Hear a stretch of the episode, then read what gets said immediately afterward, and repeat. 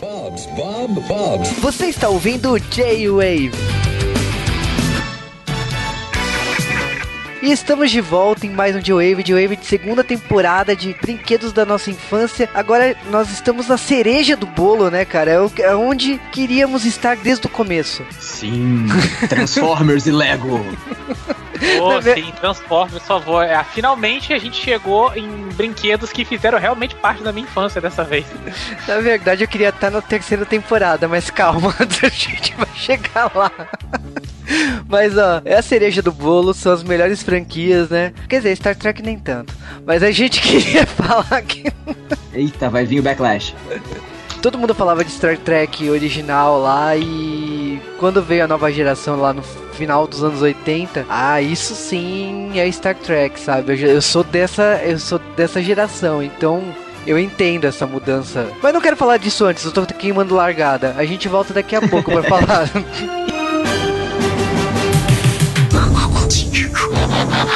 Every now and then in my office, I still find myself doing that. It opens a door to a whole other world. Lego is a part of everybody's life. Robots in disguise, more than meets the eye. To me, it's genius. Not exactly a warp speed, but it'll do for a kid in the 70s. I'm a crazy Hello Kitty lady. They have lunchboxes, stickers, thermometers, paper shredders. The shoulder massager. or as reporters would refer to it, as a Hello Kitty vibrator. Business was really tough. When Star Trek first went on the air, it was not a toy phenomenon right away. They just put Star Trek stickers on and then repackage it. They were toys I wouldn't buy. Oh my God. It just wasn't good product. Lego had the first loss in company history in 98. $220 million. Lego almost went bankrupt. The licensing situation was a real mess. We bought Star Trek for an advance and guarantee of $5,000. We did over $50 million in Star Trek business. We went from these rough toys to almost model quality. We all knew it was going to be big, but then it surprised us. It was bigger than we thought. Hello Kitty has been always number one. In 2014, Lego became the largest toy company worldwide. Timing is everything. Welcome to the toy industry.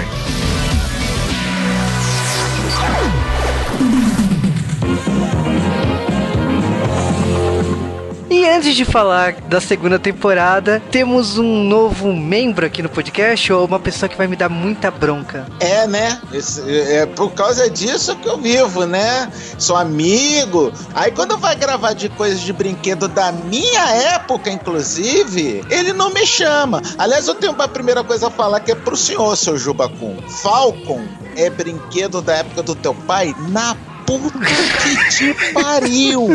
Porra! Olha, relembrando a primeira temporada, então, teve Star Wars, Barbie, He-Man, é, Comandos em Ação. O que, eu- além de canelada do Falcon, porque na verdade quem comentou do Falcon era meu tio. Realmente meu tio é mais novo que meu pai, mas ok. Viu? Cara, eu lembro de muita coisa desses brinquedos, porque eu tive, sei lá, acho que quatro ou cinco dos personagens do He-Man. Eu não era rica que nem Vossa Excelência pra ter a porra do castelo de Grayskull, né? Mas eu tive o tanque que saía a parte da frente que virava aquele, como se fosse aquele jet ski voador do, do He-Man. Eu tinha aquele tanquezinho que a frente saía, o cara ficava fazendo ginástica pra bunda, né? Porque ele não tinha como se sentar, ele tinha que se segurar com as panturrilhas, né? Na, na porcaria do, do, do negócio. Mas tudo bem. E comandos em ação, claro, cara. Eu tive uma, uma dúzia de bonequinhos do comando em ação. E como eu já disse pra esse cretino filho do Mazunha, eu tive o Falcon Olho de Águia, tá? Então não é brinquedo da época do teu pai, não. Já do que consta, filho da Maégua, da segunda temporada, o que que tem na segunda temporada? Star Trek, não é? O Jornada nas Estrelas, Transformer, Lego e Hello Kitty. Obviamente que eu nunca tive Hello Kitty, né? Porque Nem não Barbie. convém. Né? Nem Barbie. Também comentei da Barbie também, né? Na, na porra da primeira temporada. Lego é o olho da cara. Eu muito mal e porcamente comprei hoje em dia pro meu filho um- um- uma um trocinho de Lego pequeno de Star Wars, que é um tipo um transporte de tropas do que só leva quatro bonequinhos do, do, do Lego. Então não, não é um negócio grande, não é aquele que te custa um rim, não. É um pequenininho, pra depois não dizer nunca por aí que eu não, nunca gostei de Lego, né? Agora, uma coisa que eu achei estranho, eles comentaram, mas não, não chegaram a, a passar muito fundo nisso. Eles não falaram tanto dos jogos do Lego pra videogame e dos desenhos e filmes do Lego que estão fazendo um maior sucesso, né? Mas isso também porque eles tinham que focar mais no brinquedo, ok, não tem problema. Jornada nas Estrelas nunca existiu porra nenhuma de Jornada nas Estrelas aqui no Brasil, nenhuma é, empresa brasileira se deu ao, ao, ao luxo de querer trazer alguma coisa, mas hoje em dia, se tu quiser, filha, é só ir comprar um da McFarlane também custando dois rins e o baço, que tá tranquilo, você consegue comprar também, não tem problema nenhum. De Transformers, que é o segundo episódio, eu tive o Fusquinha, o Bumblebee, eu tive meia dúzia de outros genéricos, o Hatchet, o. Acho que o Soundwave eu também te teve. Cara, esse aí eu tive que mandar. Eu, eu achei numa importadora, o Soundwave, que era aquele toca-fitas que virava o robô e que as fitinhas também viravam bichinhos. Eu tive um desses. E eu só vi de pegar na mão, de, eu já vi de pegar na mão como é que é o Megatron, que era a pistola, mas eu nunca tive ele. Só peguei nele e tal e coisa. E basicamente essa é minha vida. Então a gente agora continua com o podcast. Onde eu não tô. Não, não adianta me procurar, eu não vou estar nessa edição.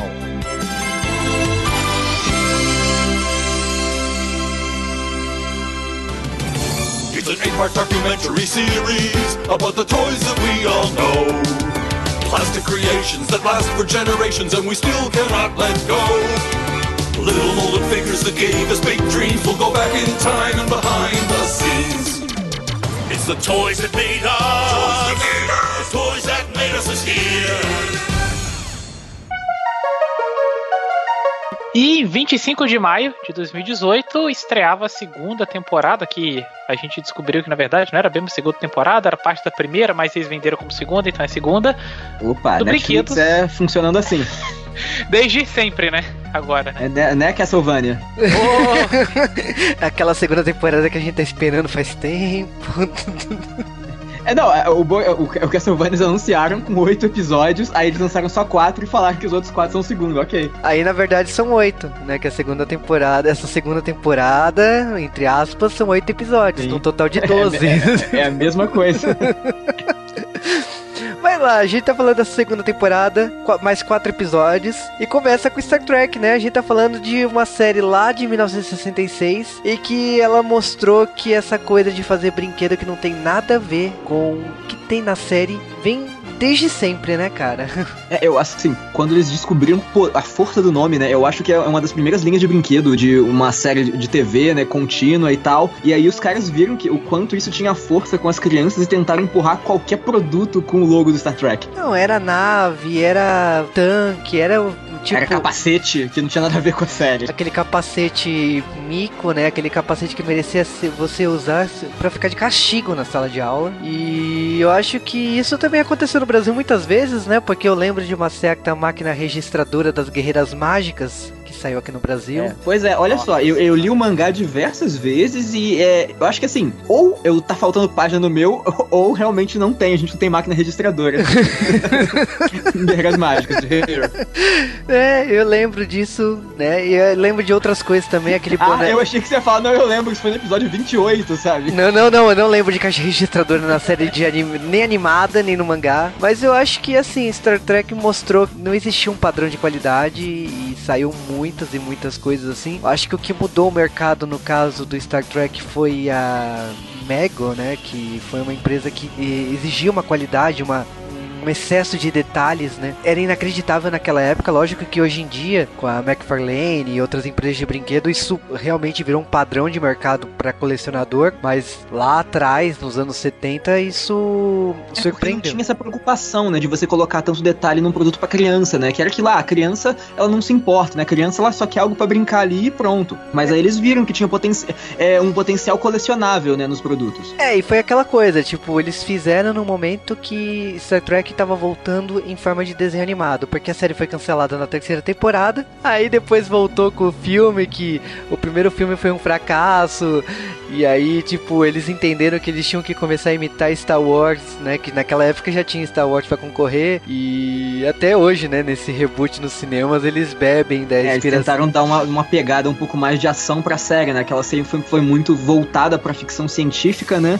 E, e, e menos aventura, né? Do que o Star Wars é. Então não tem jeito, assim. Acaba que a aventura atrai um pouco mais de público. Por mais que, tipo, tenha conteúdo e ela seja interessante. Sim, e por, e por causa disso, de cada filme sair, e tipo, era muito engraçado que o primeiro filme foi um fracasso, o segundo foi um sucesso, que é a Ira de Khan, mudava as empresas de brinquedo porque as empresas ficavam putas que, tipo, não, o brinquedo encalhava, né? O brinquedo da- minha, da, da minha, do meu ano ali foi uma merda, né? Tipo, não vendeu nada. E aí, tipo, só voltou a ficar bom quando saiu pela Playmates, que foi a empresa dos Tartarugas Ninja, né? Os caras entenderam. Naquela época já tinha o Star Trek, a nova geração, que passava aqui no Brasil na Record. E os brinquedos entenderam isso. Acho que foi uma coisa muito foda, assim. Aí, tipo, a gente já tem 2000, né? Com a Art Asylum e a, a McFarlane Toys, que. Nossa, os brinquedos assim, já. eu- essas, eu acho essas empresas modernas de brinquedos, né? Elas realmente elas estão mirando num público é, adulto, né? Um público de colecionador, né? Então são estatuetas e um, um material bem mais, bem mais detalhado e tudo. É outro, realmente, é outro, é outro foco. Então, eu não diria brinquedos, eu acho que já é ofensivo, né? Tudo, né? Quando entra essas empresas, me desculpa, não dá pra falar que é brinquedo. Não, não dá mais pra falar. Que já entra como é, já entra excesso de detalhes, escanear, já entra um- uma outra coisa que não, não dá pra falar que é brinquedo. É, colecionável, né? É engraçado que eles, fiz, eles viram o filão de mercado e abraçaram ali. Eles quase que inventaram, no caso, esse mercado de colecionismo, assim, de você apelar pro pessoal mais velho e tal, já que eles viram que, né, não tava dando certo apelar pra galera e, e chapéu e carteira e coisas muito nada a ver com nada. Já não tava dando tão certo. Eles iam entenderem que a nostalgia realmente vende. Mas não é?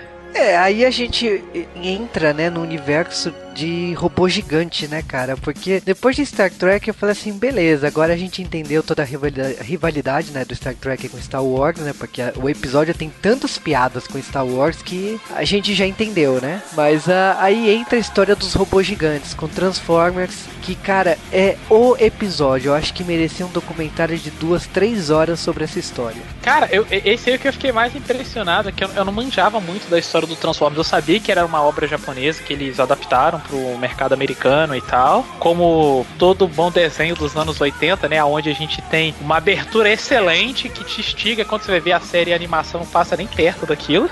Mas eu não imaginava que a, que a obra em si, o, todos os bonecos, que ela tinha sido os bonecos primeiros e a obra depois, que neles fizeram lá. Que já tinha uma série japonesa lá de brinquedos, que não tinha série, que não tinha nada, que era só brinquedos. Que É, eram só brinquedos, né, de linhas totalmente diferentes até. Eles foram juntando, né, essas linhas e foram amarrando, né, num- num- numa história pra poder levar isso pro público, público americano. É, porque eles viram que eles, se eles trouxessem só os brinquedos, eles não teriam é, uma base pra poder é, apresentar isso pras crianças. É, o- os americanos eles foram pro Japão, viram que as empresas estavam fazendo robôs gigantes, né, em forma de brinquedo e, e micro robôs também, né? E aí, tipo, fizeram um acordo com a Takara. A Takara foi a única que rolou essa parceria comercial de levar os brinquedos e de repente começar a fabricar nos Estados Unidos e tal. E precisava de uma história. E é por isso que, tipo assim, toda esse, essa questão de preparar a história demorou esse processo. Foi quando a Bandai passou na frente e lançou uma outra série, né? pra bater de frente. E é mó legal que essa história tem a ver. Inclusive na primeira temporada, que tem o episódio da Barbie, que a as hologramas ia ver a desenho animado e a Barbie saiu na frente, né? A Barbie fez um desenho animado seis meses antes pra bater de frente com a Jean e as hologramas e a... Só que aconteceu o seguinte, a Jean e as hologramas fez muito mais sucesso que o desenho da Barbie, né? E aqui foi basicamente a mesma coisa, tipo, a Bandai tentou passar na frente a longo prazo o pessoal entendeu que, tipo assim, o brinquedo que era legal não era o da Bandai, era da Takara com a Hasbro, né? Que era o Transformers.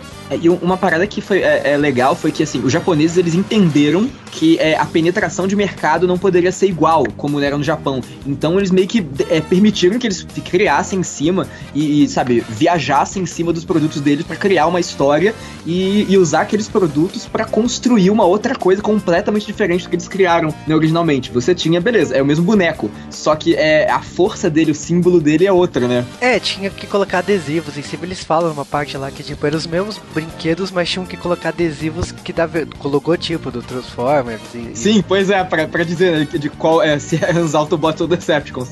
Tinha a questão do, é, da Clone, do Microchange, que era duas séries de brinquedos diferentes. Uma que era coisas em tamanho real, né? Tamanho de é, fita cassete, tamanho de um revólver, né? E tinha outros que eram realmente objetos, carros, caminhões e tudo mais. E chamaram o cara da Marvel lá, que foi tipo, é, o pessoal zoa que era o pior emprego do mundo, né? Fazer história para brinquedo, né? E aí, tipo, o cara fez a história, inventou num final de semana um monte de nome, teve revisão e tal, mas pô, o cara é um gênio, né? De ter criado tantos nomes, tantas histórias em tão curto tempo. E eu acho pois que. é, amarrar essas coisas completamente diferentes assim e fazer funcionar numa história só. Exatamente. Eu, eu acho que assim, a cereja dessa história de robôs gigantes é Transformers o filme. Porque Transformers o filme, lógico, foi sensacional e tudo mais, mas eu, foi nesse episódio que eu entendi porque que eles mataram tanta gente no filme. Foi para lançar boneco. Sim, é, tinha que trocar a geração e tal. Mas foi assim, eles mesmo, todo mundo comenta, né, que eles foram ver o filme no, no cinema e, tipo, 10 minutos de filme, o Optimus morreu, e, tipo, tá, beleza, a gente tem agora mais uma hora e meia sem o Optimus, o que que é isso? O que que tá acontecendo? É, como é que você mata o protagonista da parada em, sei lá, meia hora de filme, num produto para criança ainda? É, então, é, é sensacional, assim, analisar da coragem que eles tiveram e que isso também foi um fracasso, né? Porque, tipo, quando você troca tudo, você chega ao ponto que o público não se reconhece mais mais, né? Então é por isso que a, o Transformers morreu, né, naquela época. É, geralmente eles acabam fazendo isso quando você muda muita geração, né? Só que, não, ali ainda era a mesma geração, era o público da mesma idade, né? Sim, e tipo, acho que o Transformers aconteceu, acho que quase o mesmo erro do He-Man, né? Que, e aí a gente tem a questão do, do Beast Wars, né? Que ficou um tempo sem brinquedo nenhum. E aí eles voltaram com o Beast Wars, que, lógico, o documentário americano não tem tempo de explorar, mas o, quando o Beast Wars veio com os bichos e tudo mais, e foi aquele sucesso de computação gráfica que hoje envelheceu é, foi uma, mal. Foi uma renovação, né? Tipo, pra, pra série absurda, né? Sim. E porque mudou a temática, você ainda tinha a, o mesmo núcleo, né? Que é o lance de você ter né, os Transformers, né? Robôs virando outra coisa, só que agora, ao invés de objetos e, e tal, seriam animais. Sim, é sensacional o Beast Wars. E aí, tipo, a gente tem essa, essa renovação completa do Beast Wars com animais. Funcionou muito bem. Era a empresa do Reboot, que era um desenho que chegou a passar na manchete aqui e no Multishow. Então é, é, era o top do top de qualidade. E foi um sucesso tão absurdo o Beast Wars que tem, eu acho que, três temporadas exclusivas no Japão em desenho 2D, para entender o sucesso que foi a série tem personagens exclusivos no Japão do Beast Wars. O, uma das coisas que eu mais gostei da, de, desse episódio Transformers foi mostrar o designer que fazia, que trabalhava no Japão e fazia os monstros e fazia tudo lá. O cara, é, aquele japonês é sensacional, assim, porque eu sempre curti muito Transformers, sempre adorei o esquema deles transformar e tal, e, to, e a identidade que eles criaram, que aquele barulho de transformação dele, todo mundo conhece, você ouve assim, e, e ver pessoalmente quem que é o cara que criava ali, como é que ele criava, todo o processo dele. E quando ele saiu e que o pessoal começou a fazer qualquer coisa, o negócio não deu certo. Aí na época do Beast Wars chamaram ele de volta. Aí ele criou e voltou a criar de novo. Aí teve aquele, o, aquelas formas animais bem feitas e tal. O lance do Transformers é que é, ele é muito atrativo porque, beleza, ah, é um, você tem um brinquedo que vira outro brinquedo. Só que aí, assim, do ponto de vista de, de mercado, de projeto, ok, não, ele não é só um brinquedo simples. Ele passa a ser um projeto de, de engenharia, porque ele precisa funcionar, ele tem que ter movimentação, engrenagem, sabe? As partes móveis todas têm que, têm que se encaixar ali, sabe? Então ele é um brinquedo muito mais interessante e, e instigante pra criança, né? Você transformar uma forma na outra. Pô, até hoje eu gosto muito de, de Transformers, de Lego, sabe? Pô, que a gente vai falar daqui a pouco. É, e, sabe, esse tipo de brinquedo. E agora eu tô começando a me interessar pelos Gamplas, mas não tenho dinheiro para manter isso. Cara, se você se interessar por Gampla, desculpa, mas é um caminho sem volta. Você sabe disso, É. né? Pois é, É, então, é, eu, eu, eu, eu, ca- eu caí nele, eu, eu fiquei a minha vida, eu fiquei minha vida toda assim, que eu sou muito, eu sou apaixonado por Cavaleiro do Zodíaco, eu falei, eu não vou entrar nessa de Cloth Myth, porque eu não quero gastar dinheiro com isso, porque se eu comprar um, já era, eu vou ter que ter todos. É, e aí a a gente tem a questão do live action, né? Eu sei que a gente não queria falar dos live action de Transformers, porque o Ninguém queria. É certeza que nem eles. É que negócio, Se chegar no primeiro- estúdio e falar é, Transformers, os caras vão falar, que isso? A gente nunca ouviu falar, não. A gente sabe que não são filmes bons, mas comercialmente eles fazem muito dinheiro. Cara, quando você tem um filme que ele é pensado primeiro cenas de luta do que a história, e aí você encaixa a história nas cenas de luta, é, não dá, sabe? A gente, assim, mas voltando aqui, eu não quero meter o pau, assim, no filme, assim, já metendo tanto, tanto, mas eu acho que é interessante de analisar, assim, primeiro que existe esse público, o, as transformações ficaram ainda mais elaboradas, porque, tipo, a questão de Os detalhes... recursos atuais, né? Você pode fazer muito mais detalhe. E... Sim, mas na, na, na série mesmo eles acabam comentando que o, eles não- a galera que trabalhava no setor lá de produção dos brinquedos não curtiu muito porque e é uma das coisas que eu não gosto do filme é isso é que eles são orgânicos demais você vê que tipo eles têm um visual meio humano demais e eles não focam tanto na transformação como que é a coisa que eu mais gosto e tal assim até hoje É eu porque fiquei eles não bolado. são peças que se encaixam, eles são um monte de micro pecinhas que se mudam de posição, sabe? Só. Isso, é. Sabe, é, é o que me incomoda muito, assim. Eu fico feliz de, sei lá, no, no- nos últimos jogos que saíram do Transformers lá, o War of Cybertron e o Fall of Cybertron também, que mostra melhor. Eles são mais quadradões, então quando você vai transformar, mostra a transformação deles em si e tal. Eu, eu prefiro, assim. É, o legal, assim, que mostra que realmente, por causa dessa parceria, o Transformers até hoje no cinema acaba tendo sempre premiere no Japão e tudo mais. Mas, assim, eu prefiro ignorar os live actions e continuar olhando pros desenhos animados que até hoje existem. Então, tipo, eu prefiro olhar pra lá do que olhar pro live action, né? Pô, e, e tem, e tem muita coisa, né? Você tem, é, você tem Beast Wars, você tem lá depois é, Beast Machines, você tem aquele Beast Wars, é, é, aquele é, Transformers Prime, você tem várias séries de animação que são muito mais interessantes do que, é, do que esse- os filmes mais recentes, sabe? Exatamente. E assim, lógico, a série continua essa questão de falar da história dos brinquedos. E a gente vai voltar no tempo porque vai pro Lego, né? Que, cara, a história do Lego é sensacional. Tipo, não, não esperava tanto detalhe assim na história do Lego que. Pois é, caramba, eu acho que o episódio do Lego, junto com os Transformers, são os melhores da série pra mim até agora, sabe? É, o, o- o de Hello Kitty também é muito bom, mas eu acho que o de Lego e Transformers são, tipo assim, eles têm tanto detalhe, sabe? Aprofunda tanto na, na história da parada. Por exemplo, do Lego, caramba, é, você descobrir que, sei lá, em 1949, pouco depois de, de, de Segunda Guerra e tudo, você, na Dinamarca, um cara começou a criar uns brinquedos de madeira e depois é, foi fazendo é, versões que se encaixavam deles e aí, a partir daí, começou o lance dos blocos e a parada explodiu. Cara, é muito sensacional pensar que em 1949 essa questão dos brinquedos e tipo inventar uma máquina de injetar borracha, é, injetar plástico, né, Pra gerar aquelas peças. Naquela época é muito tipo im- imaginar que poderia fabricar esse tipo de peça naquela época. E eu acho que foi, assim, é, eu acho que talvez com o Lego tenha sido um dos primeiros processos de patente de brinquedo, né? Porque foi criado o, o- o estilo do bloco, né? Que é, é muito parecido com o que a gente tem até hoje. E é patenteado e tudo mais. E ele, assim, todos os blocos se encaixam, sabe? Então, é, realmente, é, um- é uma parada bem mais séria do que, do que aparenta.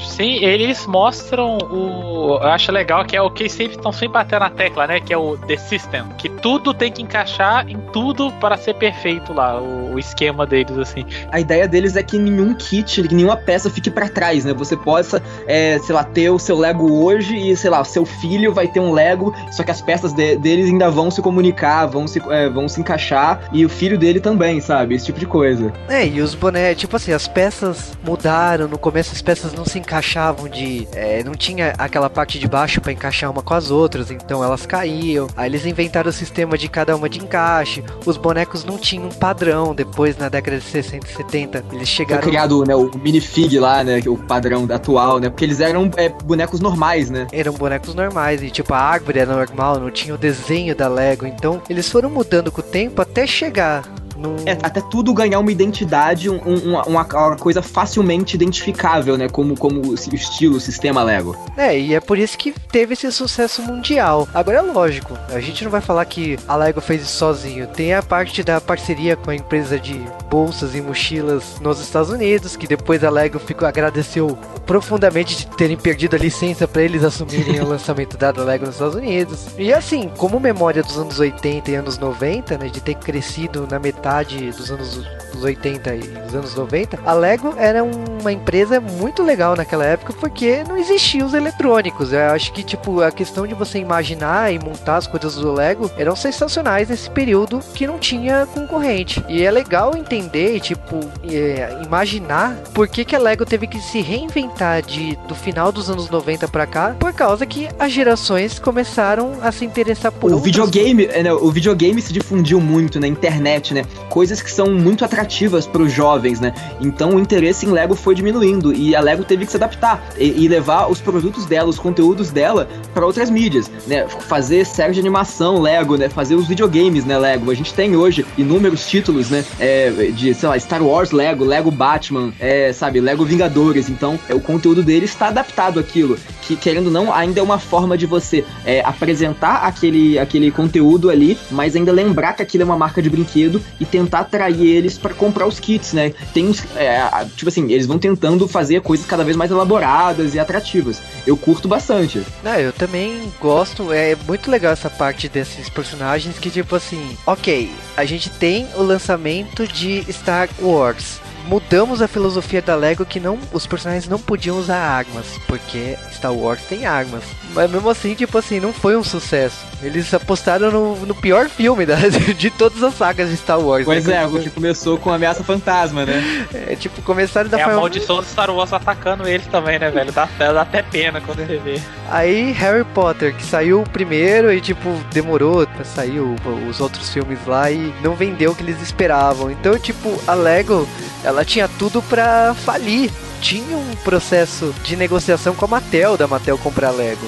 Então era desesper... desesperador. Foi pra... por pouco. É engraçado que assim, nem as outras franquias serviram para levantar a Lego. E lógico, a Lego tentou versão para garotas, né? Com peças e bonecas e tal, falhou na vida também. É muito engraçado ver como que a Lego é, ela falhou e voltou. Tipo, volta para sua essência, volta, volta, volta até. Ah, vamos desenvolver a questão de como de usar com engenharia o Lego, com computação. E aí, tipo, eles se ferram num primeiro momento por causa que eles é, fazem. Depois né? eles descobriram, né, que eles poderiam fazer linhas, é, é, algumas linhas diferentes, né? Passou a ter é, o Lego Technic, né, que tinham peças um pouco mais elaboradas, engrenagem, conexão com, é, com esse Lego o Mindstorm, né, que tinha, é, que tinha coisas eletrônicas. E aí passou a ter também depois o, o, os Bionicle, né, que tipo, eram uns heróis, uns, uns, bonecos maiores e tudo, umas coisas assim. É, descobrir outros tipos de peça, mas que ainda não se, elas não se desligavam do kit básico, né? Elas ainda se, é, você pode usar no kit básico, só que elas são um pouco mais complexas.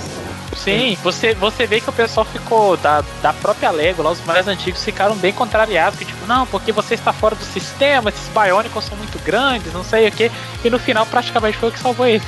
É, é, é que lógico, eles tiveram que sair da caixa para poder se reinventar. Mas eu acho engraçado a, a, parte de usar computação e tal, que eles desenvolveram o negócio. Não era bom, tanto que o pessoal hackeou o sistema, começou a usar de várias maneiras. A Lego foi para cima com o processo, mas ela entendeu depois que ela estava errada, que ela teve, ela tinha que se unir com os caras que hackearam. Sim, é, ela descobriu que o, os usuários é, conseguiram, é, conseguiam tirar mais do produto deles do que eles mesmos, né? Então, é, ao invés de é, atacar os caras, é, você tem que abraçar isso. Você, você tá vendo alguém tirando um melhor proveito do, do produto. É, e aí que desenvolveu campeonatos para inteligência e tudo mais, o grupo de jovens que começaram a comp fazer competição com isso. E a Lego começou a entender o jogo. Lógico, nesse meio tempo veio outras coisas como o universo do Lego em animações, o, as, todas as, as franquias ganhando versão Lego e esse universo todo do Lego Movie, o Batman Lego, essas franquias que foram nascendo aí e São eles... produtos super fortes atualmente se você for, for olhar, sabe? É, pra mim o Batman Lego é o melhor Batman de todos pois os é, tempos. é o melhor filme do Batman até agora. É, não existe outro. Pra você ver como é que a Lego hoje em dia ela tem uma força, ela, ela, ela lança uma animação do Batman Lego no cinema, mas ela, ela tem jogos do Batman Lego, Star Wars Lego, tem Marvel Lego, então, tipo assim, ela tá em todas as empresas. É, ela, tá, ela tá presente né, nos nomes grandes, né? Então é aquilo, ela, ela tem controle disso e produtos dela são atrativos. E como é a forma com que eles mostram, né, principalmente nas animações e nos jogos, são produtos com é, baixa violência, com um, tom, um teor mais cômico, então eles são super é, amigáveis para criança. Então é algo que os pais sabem que eles podem apresentar sem, sem perigo de estar tá apresentando um conteúdo violento ou que não seja adequado para a idade deles. É, e assim, a gente tá falando das franquias mais populares universalmente, mas eu achava que franquias como Doctor Who jamais seriam licenciadas pro Lego. E foi. Pois é, pois é. Doctor Who é um negócio tão de nicho. Mesmo, sabe, é, se você pensa na Inglaterra, e, e, Doctor Who tem uma franquia de Lego, cara. E ter Volta para o Futuro, que tipo, uma franquia nos 80, tão restrita nos anos 80, pra geração dos anos 80. É universal, eu concordo, mas tipo, virou coleção da Lego. Então é muito legal ver esse tipo de coisa que a Lego fez e que levantou a empresa num patamar que tipo talvez eles não imaginavam eles chegariam se reinventando dessa maneira. Mas aí a gente tem o último episódio do documentário que é da Hello Kitty, que cara é um episódio sobre a história do Kawaii. Cara, quem diria que Hello Kitty que criou o movimento Moe praticamente no Japão? Eu fiquei chocado com isso. O movimento Kawaii, porque quando a exposição sobre o Japão veio pro Brasil, a Hello Kitty tava na exposição e tá lá, a embaixatriz do Kawaii. E aí... O Moe só chegou para estragar os animes. É, o kawaii é a palavra em japonês para fofo, extremamente fofo e tudo mais, mas acho que o legal da, da Sunny foi assim, ela licenciava outras franquias como o Snoopy e o Ampaman e eles viram. E ela, ela descobriu, né, que, tipo assim, esses mascotes tinham muita força, só que é, licenciar isso é, a, a, longo prazo seria muito caro. Então, como, como fazer eles terem os próprios mascotes para poder evitar esses custos, né? Exatamente, vamos ganhar com com, é, com nossos personagens. E aí, tipo, em 74, né, que o, o Tsuji e, e o Kushimizu trabalharam para no que virou a Hello Kitty e depois criaram inúmeros outros personagens no universo da, da Hello Kitty que virou esse boom de todas as maneiras. E eu acho que o grande fato do universo da Hello Kitty é que a personagem nunca ganhou um redesign. É, ela, ela nunca, nunca, nunca teve alter, nenhuma alteração, sabe? É muito, é muito bom para você ver como assim, o design dela é tão bom, tão forte, que ele nunca precisou. Ele, o design dela é, é temporal. Desde que foi criado, você não tem quase nenhuma alteração nela. É, tem, você tem inúmeras versões delas e, re, e releituras, mas todas respeitam o estilo básico dela. Então, isso, até do ponto de vista de design, você vê como o, o, o produto é muito poderoso. É, porque se você comparar, colocar uma Hello Kitty de 74 e outra de 2018, tudo bem, as roupas vão estar um pouco diferentes, algum detalhe. É, você, assim. você tem ajustes, mas assim, a base está toda ali. Você não tem uma alteração grande. Então, para você perceber o quanto que um produto consegue ser universal mesmo atravessando tantas décadas. E eu acho que o legal do, do Kawaii tem toda a questão assim que se mistura com a cultura pop japonesa é que você tem a questão das idols, né? Porque a, a Hello Kitty ela ficou no mesmo na mesma categoria que as cantoras de J-pop lá do Japão, né? É, ela era algo a, a, ser almejado, sabe? Ela, você, você queria ter produtos dela, né? Porque tinha um, um, um monte de versões dela, e ela fazendo um monte de coisa, e começava, aí passou a ter né, o, o desenhos animados e outra história. É, tem, tem, a história do casamento dela, né? Que também deu, deu muito que falar, sabe? É bem, bem, bem rico, sabe? Esse, esse universo que foi sendo criado. É, e é muito engraçado que, tipo assim, eu, eu não esperava nesse documentário falasse de, de tantos nomes da música japonesa que eu conheço, porque gosto de música japonesa. Na hora que começa a falar da, da Seiko Matsuda, a Seiko Matsuda foi a cantora, a rainha, foi a primeira rainha do J-pop. E ela foi, foi ela quem trouxe o kawaii pro universo adulto, que até então as, as mulheres tinham que agir como mulheres quando elas ficavam adultas, né? E ela não, ela foi uma cantora muito polêmica, ela tem uma história muito interessante que vale a pena correr atrás disso. E ela fez algumas séries americanas como Bones e tal mas ela foi o responsável de trazer o kawaii uh, eh, para as cantoras. As cantoras começaram a ficar uh, esse, esse exagero do Kawaii que aí você vê exagero que nem o Aikibi hoje em dia, mas quem trouxe foi a Matsuda Seiko. E aí, tipo assim, você tem um segundo momento, já em 2000, perto de 2000, com a cantora Nami Amuro, quando ela anuncia que tem um namorado, e aí, tipo, as idols começam a anunciar que tem namorados, e a Hello Kitty precisa do, de um namorado, e que cria um personagem pra ela como namorado. Então é muito legal que, tipo assim. A... É como ela fazia parte desse universo, né? Tipo assim, qual, é, de que forma você insere ela mais nesse universo ainda, né? De acordo com as notícias do, de, de outras idols. Não, e, você, e é legal, é legal do, do Hello Kitty que você vê que, ao, ao contrário de algumas outras obras, algum, alguns outros produtos que a gente viu né, nesse, nessas temporadas, ela conseguiu se estar tá sempre de olho no mercado e sempre buscando se reinventar. Não ficava confortável, esperava acontecer alguma crise para ver, pô, o que, é que a gente faz agora? Ela tava sempre ali dando, buscando o criador. Eu acho sempre que buscando. fora, fora no início dela, quando, quando eles tentaram chegar nos Estados Unidos, eles nunca tiveram é, problemas, assim, né, de, de se adaptar ao mercado, né? Eles sempre estavam preparados para isso. É, o único problema que tiveram dos Estados Unidos foi porque eles foram com a mentalidade japonesa lá, eles não sabiam como chegar e vender lá. É, mas a, a Sunny, ela tem uma, uma curiosidade que, tipo assim, ela montou lojas no mundo inteiro. No Brasil tem lojas da Sunny. É legal que ela mudou, ela entendeu que a Hello Kitty, ela, eles podiam fazer de tudo. Tanto que, tipo, tem a questão da, da Lady Gaga, tem a questão dos artistas usarem a, a Hello Kitty. E eles, eles acham, eles gostam de reforçar isso, que eles nunca pagaram para nenhum artista usar as coisas da Hello Kitty. E você vê, por exemplo, parcerias bem inusitadas, como o RuPaul Drag Race, que ter um campeonato de Hello Kitty no, no, numa temporada. De que, de que quem usa. É, e... pra ver a força da marca, né? De algo, de algo bonitinho, né? De algo atrativo visualmente, né? É, então, você vê Hello Kitty em todos os lugares. E é muito legal essa forma que eles encontraram. Teve ocasiões que eles falharam na vida, que nem o anime, que colocou uma boca na Hello Kitty que foi desnecessário. É, precisava falar, a galera colocou a boca, né? E, te, e, teve a polêmica mais recente de quando ela falou que ela não era uma gata, né? Que ela era uma garota. Tan, tan, tan. Que foi muito engraçado que você parando pra pensar com essa origem do Snoopy, né? Falando que o eles começaram licenciando o Snoopy no Japão. Quando eles anunciaram que a Hello Kitty não era uma gata, que era uma garota com visual de gata, o pessoal do Snoopy anunciou que o Snoopy era um cachorro mesmo. Então foi uma coisa muito engraçada, assim. Demorou um dia, assim, por a empresa do Snoopy se pronunciar: não, o Snoopy é um cachorro. Eu falei assim, nossa, deram um Hadouken assim na Hello Kitty, né?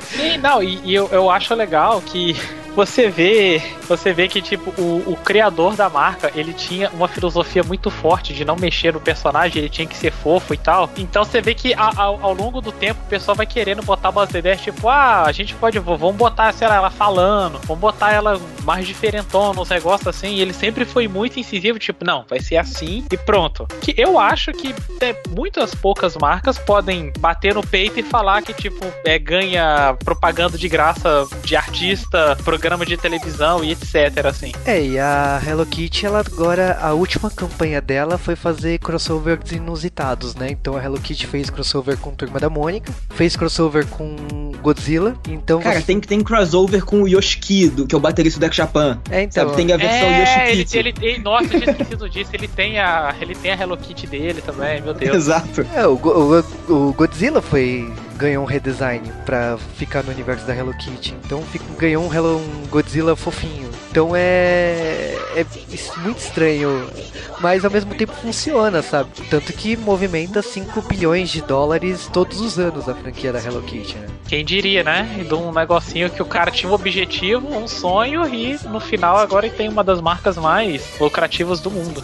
É, é, é muito bom você ver a história assim de, de, como é que a parada saiu meio que do nada até se tornar uma, uma marca tão forte, né? E uma empresa desse tamanho. Exatamente. E aí a gente chega no final dessa, desses quatro episódios que, tipo, pra mim, desses oito episódios é a melhor temporada de longe, assim. A gente. Eu acho que assim, a segunda temporada tem mais conteúdo do que a primeira, sabe? Não, muito Sei lá, de informação é. e tudo. Eu sim, acho mais, mais. Sim. Pare, parece que é aquela coisa, tipo assim, na primeira eles estavam meio que experimentando, botando o pé ainda na água para ver se estava frio ou não. E agora na segunda eles viram que deu certo, e, tipo, ah, vamos, vamos ser mais irreverentes, botaram uma espiada, começaram a fazer um trabalho de pesquisa maior e tal, e meio que uma coisa coisa puxava a outra. Eu achei isso muito bom na, nessa segunda temporada. Que de longe, para mim, o meu episódio favorito, já falando, é o do Transformers ali, porque é uma. Eu tô apaixonado com a franquia e tinha muita coisa ali que eu não fazia ideia do que tava por trás da marca. É engraçado. Caramba, eu fico empatado ali com Transformers e Lego, assim, são os que eu gosto mais, sabe? Ambos eu acho fantásticos.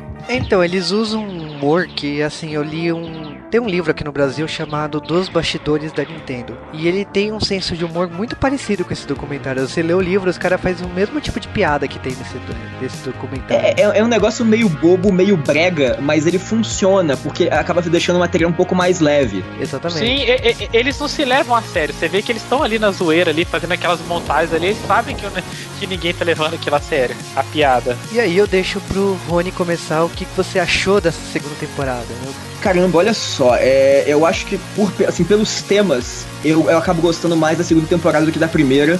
Porque, né, pô, Transformers eu gosto muito, sempre gostei de brinquedos transformáveis e tal, e, pô, você entender como é que as, as, peças vão se encaixando e tudo. O que já puxa pro Lego, né? Que é você vai criar os seus brinquedos, os seus projetos. Eu tenho Lego e, até hoje, sabe? Eu ainda compro de vez em quando. Eu compro, às, às, vezes, aqueles kits do Star Wars e tudo, que tem daqueles bonecos maiores, né? Buildable figures, que têm uma, um, uma aparência legal e tudo. Então, pô, são brinquedos que eu, eu gosto até hoje, sabe? O Star Trek é muito interessante, só que ele dialoga pouco comigo, né? Então eu acabo não tendo não tendo tanto apego. E foi assim muito, muito interessante entender a história da Hello Kitty como, como marca e como o lance de assim trabalhar um mascote dessa forma, né? Que se você for ver, são é, assim, cada episódio de, dessa, dessa temporada, ele mostra um, um, produto assim totalmente diferente, né? O Star Trek, que é um produto é, que veio de, um, de uma, uma, uma, obra de televisão e criar um, um conceito de uma coisa mais colecionável colecionável e tudo, até chegar num público mais adulto, né?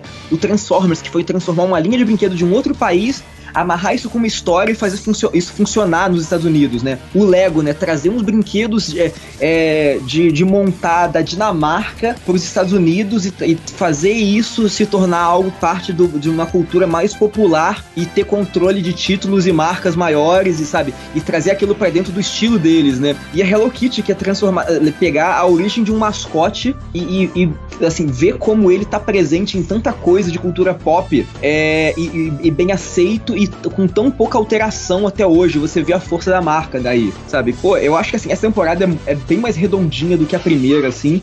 Pô, eu tô bem curioso com o que a gente vai, vai ter na terceira temporada aí. É, e agora eu passo pro Dash, o que, que você achou dessa segunda temporada? Então, essa segunda temporada para mim era é bem superior à primeira, como eu já tinha comentado, porque fora o lance de Lego, Hello Kitty e Transformers fazerem mais parte da, da minha infância, Star Trek também esses brinquedos eu não cheguei nem ver eles assim. Quando eu fui ter um contato com brinquedos Star Trek, já era um Lego Star Trek, já já era pra você montar uma Enterprise de Lego. Como eu disse, eu sou apaixonado com Transformers e ah, toda pesquisa e finalmente conhecer o cara que criou tudo, uma, uma franquia que eu amo tanto, assim, já me deixou feliz pra caramba. O que não, eu não poderia deixar de recomendar mais essa segunda temporada, assim. E o que me deixa muito pilhado pra, pra terceira temporada, que já postaram uma foto spoiler assim, que vai ter Power Rangers. Então só nessa eu já, tipo, hype já tá batendo na lua. Falando da segunda temporada, eu acho que a segunda temporada ela tem temas bem mais interessantes, né? Tudo bem, eu gosto de Star Wars e, e gosto de He-Man e tal, mas nossa, aqui é a, a cereja mesmo de, dos, oito, dos oito episódios. Acho que Star Trek foi. Eu nunca gostei muito da série clássica, mas juro que tentei, comprei o Blu-ray da primeira temporada, tentei, e é legal entender isso de, de como foi moldada a franquia e os erros e acertos com brinquedos e tudo mais. Transformers foi uma franquia que todo mundo era fã, tinha toda aquela febre, então é legal entender como que ela se moldou em cima da cultura de robô gigante do Japão. E Lego, que tipo, pô, é, foi um dos meus primeiros brinquedos, assim, você vê tudo, é, toda aquela história, você, você vê o resuminho, assim, eu já tinha lido a história do Lego, mas não com tantos detalhes, não como eles chegaram nesse no que eles viraram e tudo mais. E chega na Hello Kitty que assim, eu já tive contato com uma exposição aqui no Brasil, a, a empresa já em, no CCXP sempre tem uma atração muito legal. Hoje em dia eles têm outros personagens como o do Gudetama, então é muito bacana ver isso e entender a, como, que, como se moldaram e qual que é a fórmula de sucesso de cada um deles. Não são Caramba, iguais. Lembrei, lembrei agora, tipo assim, gente, você falou do Gudetama, pô, a Gretzko, que tá super em alta agora, né? Tá tendo pô, é, o desenho recente e tudo, é da Sanrio. Então, é outro mascote que, sabe, que tá super em alta, tá super forte. Eles têm muitos mascotes que estão presentes em lugares. Cara, o Gudetam, por exemplo, tem a dancinha no CCXP, né? Se o pessoal dança, ganha, ganha os brindes e tal. E tem todo aquele senso de humor que, cara, é, é totalmente diferente da Hello Kitty. Funciona muito bem. Então, eles têm muitos personagens que funcionam com o público. Aí a gente tem uma terceira temporada com Power Rangers, My Little Pony, Tartaruga Ninja. Então, tipo, vai ser bem interessante como que isso será trabalhado. E eu tô esperando, porque é assim, se a segunda já foi a cereja do bolo, cara, temos Power Rangers que eu quero ver toda. Como que eles vão falar dos Sentais, como que eles vão falar é, da Bandai, porque tipo, mudou agora a empresa, né? A Hasbro, né? Então o que que eles vão falar da, da Bandai nesse documentário? Tartarugas Ninja, que foi a Playmate que lançou os bonecos, como que será isso, né? Porque a Playmate já apareceu aqui no Star Trek. Como que será essa relação? Então, tô bem curioso como que será essa terceira temporada temporada. E eu acho que foi um dos melhores documentários que a Netflix lançou no, no último ano, né? Que ainda vai comemorar um ano, né? Essa série, né? pois é, eu acho que. Eu acho que essa terceira temporada estreia até o final do ano, né? Provavelmente vai ser é, próximo de dezembro, igual foi a, a do. A primeira. A, a primeira temporada, né? Aí eles vão manter esse padrão. E, pô, vamos ver, tem muito brinquedo, muita coisa a, a comentar, sabe? Então acho que, que, tem muito potencial aí. É uma série bem divertida e, e você aprende bastante coisa sobre a origem do, dos brinquedos que a gente sempre curtiu, né? Exatamente. Então que vem a terceira temporada. Sim.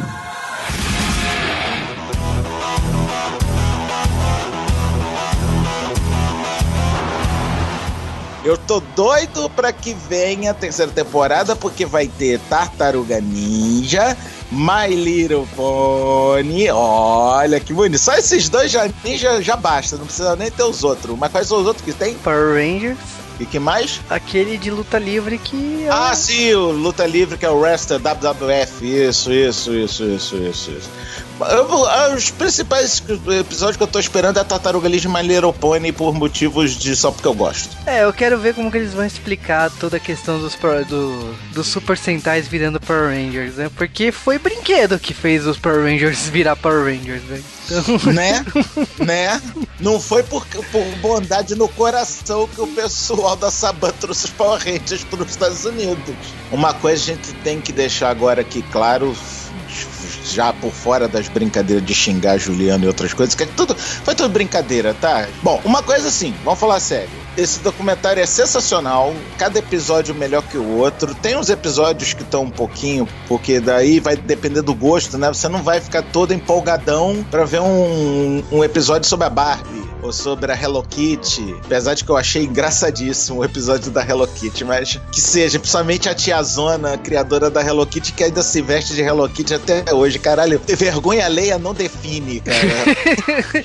cara, o da Hello Kitty, pra mim, assim, teve um gosto especial por eu gostar de música japonesa, né? E tipo, Porra. você vê as cantoras das décadas passando pela Hello tu Kitty. só viu as idols, né?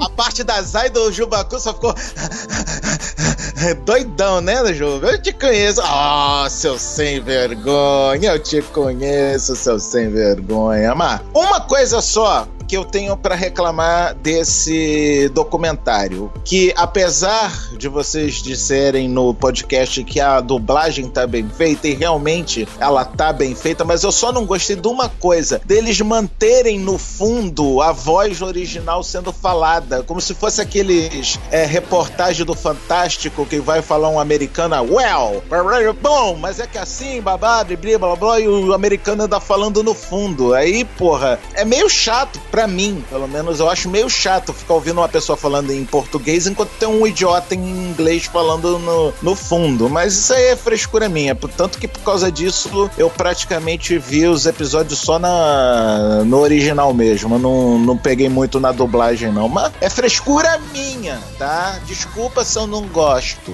Eu gosto. Se é pra dublar, deixa o cara falando dublado e tira a porra da voz do americano que não tem nada a ver, né? Normalmente dublagem brasileira tem o costume de trocar nomes e não falar nome de franquias, deixar de uma forma genérica o texto. Sim, então, sim. Então, sim, verdade. nesse ponto, a dublagem desse documentário ficou bem acima, porque é muito triste você. Eu normalmente coloco dublagem e legenda, porque na dublagem você perde muita coisa por causa dessa mania que o Brasil tem de fazer tor tornar genérico o texto. E eu não sei se é, se é, porque a empresa tem medo de falar franquia, ou se é uma norma do Brasil, ou se a empresa pede para não falar em, uh, o nome do produto. Alguma coisa tem. Venhamos que isso aqui é Netflix, né? E a Netflix não costuma ter esse tipo de cagada, pelo menos nesse nesse sentido, né? Eu gostei, principalmente no episódio do Comandos em Ação, que é o G.I. Joe's, que eles praticamente não falaram G.I. Joe's, é Falcon e Comandos em Ação. Eles falaram isso na dublagem, que para mim foi ótimo. Reativou muitos momentos da minha infância, quando eles falaram do, do Falcon como Falcon e não como G.I. Joe. Exatamente. Agora, o documentário em si, eu acho que ele tem uma boa sacada e tem esse, esse toque de humor aí que te faz. É, não te cansa. Você assiste quantos episódios tiver. Você, se tivesse 12 episódios, eu assistiria, sabe? E uma coisa que tu tá de concordar comigo, vocês já falaram da segunda temporada sem mim, então a piada vai ter que ser imposta agora nesse extra, que toda hora que eles estão falando do Jornada nas Estrelas, ah, um brinquedo de espaço que faz muito sucesso. É, Star Wars, é, Star Wars fez mais sucesso que o Star Trek. Eu sei fazer o quê? É assim mesmo. e tem uma hora, tem uma hora que o narrador, eu não sei se eu não, não cheguei a ouvir esse episódio no dublado, mas tem uma hora que o narrador fala: Não, a gente não vai parar de fazer isso. A gente não vai. não, a gente não vai parar de fazer essa piada com, com Guerra nas Estrelas. Desculpa, mas se segura, porque vai sempre ter essa piada no meio. Acho que foram uns 14 ou 15 vezes que eles colocaram o tema de Star Wars na hora de falar de brinquedo de sucesso, porque o do, do, o do Jornada nas Estrelas não fez sucesso É que eu sempre achei Star Trek uma coisa para adolescente e adulto, sabe? Então, sim, sim. Brinquedo de, de, dessa série eu, ach, eu sempre achei meio furado, assim, né? Não, não faz sentido para mim. Agora, em compensação, os modelos de nave vendem que nem pão quente, né? Uhum. O próprio, próprio documentário deixou isso muito claro, que modelo de nave esgota rápido pra caramba. Né? Agora, a minha defesa sobre Jornada nas Estrelas, a minha Jornada nas Estrelas é a nova geração. Pode falar o que for dos anos 60 e tudo mais, mas eu cresci assistindo com a da nova geração. Né? Eu vou falar o quê? Não posso falar nada. Eu, eu sou velho, né? é, o que dá pra, é o que tem para hoje. Desculpa aí. Não, eu acho que. Eu não assisto antes de mais nada. O primeiro ouvinte que me botar nos comentários que eu assisti na época, eu mando de cair. Eu vou tentar descobrir o endereço vou comer vocês de porrada, tá? Eu não assisti na época, tá? Tá? Eu não assisti na época. Eu assisti aqui no Brasil na década de 80. Então vamos se lascar. Antes que eu...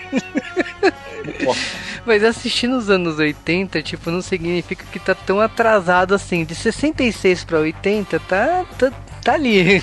Ah, mas foi quando passou aqui no Brasil. Não passou antes porque não tinham dublado é. antes, cacete. Eu não posso fazer nada. Eles só começaram. Batman de 66. Eles só passaram aqui no final da década de 70. Então, porque Batman e Robin eu lembro de passar na hora do almoço, assim. Antes de eu ir pro colégio, eu, nos anos 90, comecinho dos 90 mesmo, passava Batman e Robin na, na hora do almoço. Então, ah, é dos anos 60, é. Mas quando você é criança, você não pensa muito nisso. Que, ah, é, você, você tá cagando litros pra é. que, quando foi feito. Você só descobre isso depois de veiaco, depois de velho paia. Não, é Chaves, é, tipo, Chaves é dos anos 70 e você fica lá. É, você não pensa que isso é, ah, é 10 anos, 15 anos, 20 anos antes. Muito bem. Mas, Nerdmaster, agora que você está mais calmo, né? Então Tô?